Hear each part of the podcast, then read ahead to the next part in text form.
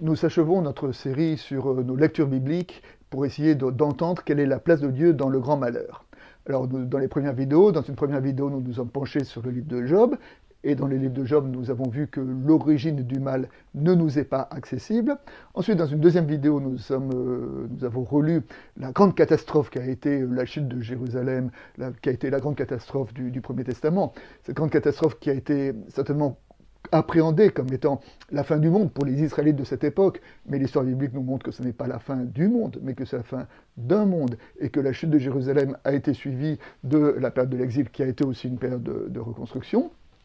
Dans la troisième vidéo, nous nous sommes penchés sur euh, l'évangile, et lorsque Jésus et ses disciples ont croisé l'aveugle de naissance, que les disciples ont interrogé Jésus en disant pourquoi est-il euh, atteint de cette maladie? Quelle est l'origine de son mal? Et Jésus dit la bonne question, ce n'est pas pourquoi, mais pourquoi En vision de quoi C'est-à-dire comment allons-nous faire pour que la traversée du malheur soit pour nous une occasion de croissance Et puis dans cette dernière vidéo, je voudrais aborder avec vous la question de l'apôtre Paul à Corinthe. Et euh, l'apôtre Paul qui, euh, qui nous témoigne d'une expérience spirituelle. L'histoire est la suivante.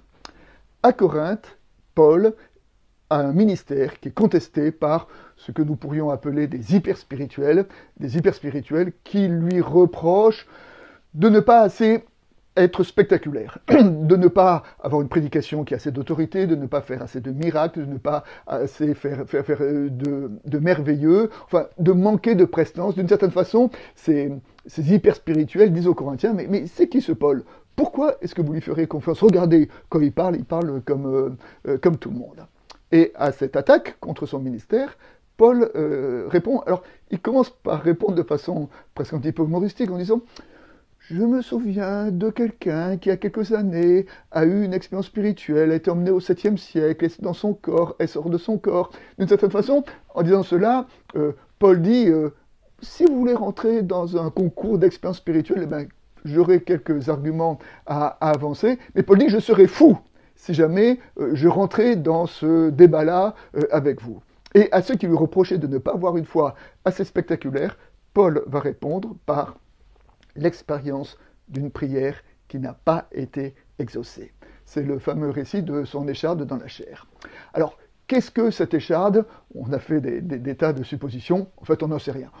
On pense probablement que c'était une maladie chronique qui le gênait dans l'exercice de son ministère. Et donc Paul a cette euh, maladie en lui, et Paul dit, à trois reprises, à trois reprises, il a demandé à Dieu d'être guéri, à Dieu d'être libéré de cette écharde, et sa prière n'a pas été exaucée. Mais Paul dit que dans son non-exaucement, il a reçu une parole, et cette parole c'est Ma grâce te suffit, car, et Paul de conclure, si la grâce de Dieu me suffit, alors la puissance de Christ va résider dans, ma faiblesse. Il me semble que nous pouvons euh, entendre euh, cette parole-là en disant que euh, à ceux qui reprochaient à Paul de ne pas être spectaculaire, Paul avance sa faiblesse. Hein. Et il semble que là, il y a quelque chose qui nous rejoint, parce que des forces, moi j'en ai pas beaucoup, du spectaculaire, j'en ai pas beaucoup, mais des faiblesses, j'en ai beaucoup. Et Paul nous parle d'un Christ qui peut nous accompagner justement dans nos échecs et dans nos faiblesses. Et d'une certaine façon, on se souvient d'ailleurs que, dans l'Évangile, Jésus n'a jamais promis à ses disciples qu'ils iront de victoire à victoire, n'a jamais promis à ses disciples euh, qu'ils n'auront pas de maladie, qu'ils ne seront pas persécutés. La seule chose que Jésus a promise à ses disciples, c'est justement la persécution. Mais dans cette persécution, il a fait une deuxième promesse, je suis avec vous tous les jours jusqu'à la venue de mon règne. Et il me semble que dans, les épreuves que nous pouvons traverser, et, aujourd'hui, à travers cette épidémie du Covid-19, nous traversons une épreuve. L'épreuve du confinement, l'épreuve de la maladie, l'épreuve peut-être pour certains de, la rencontre avec la mort.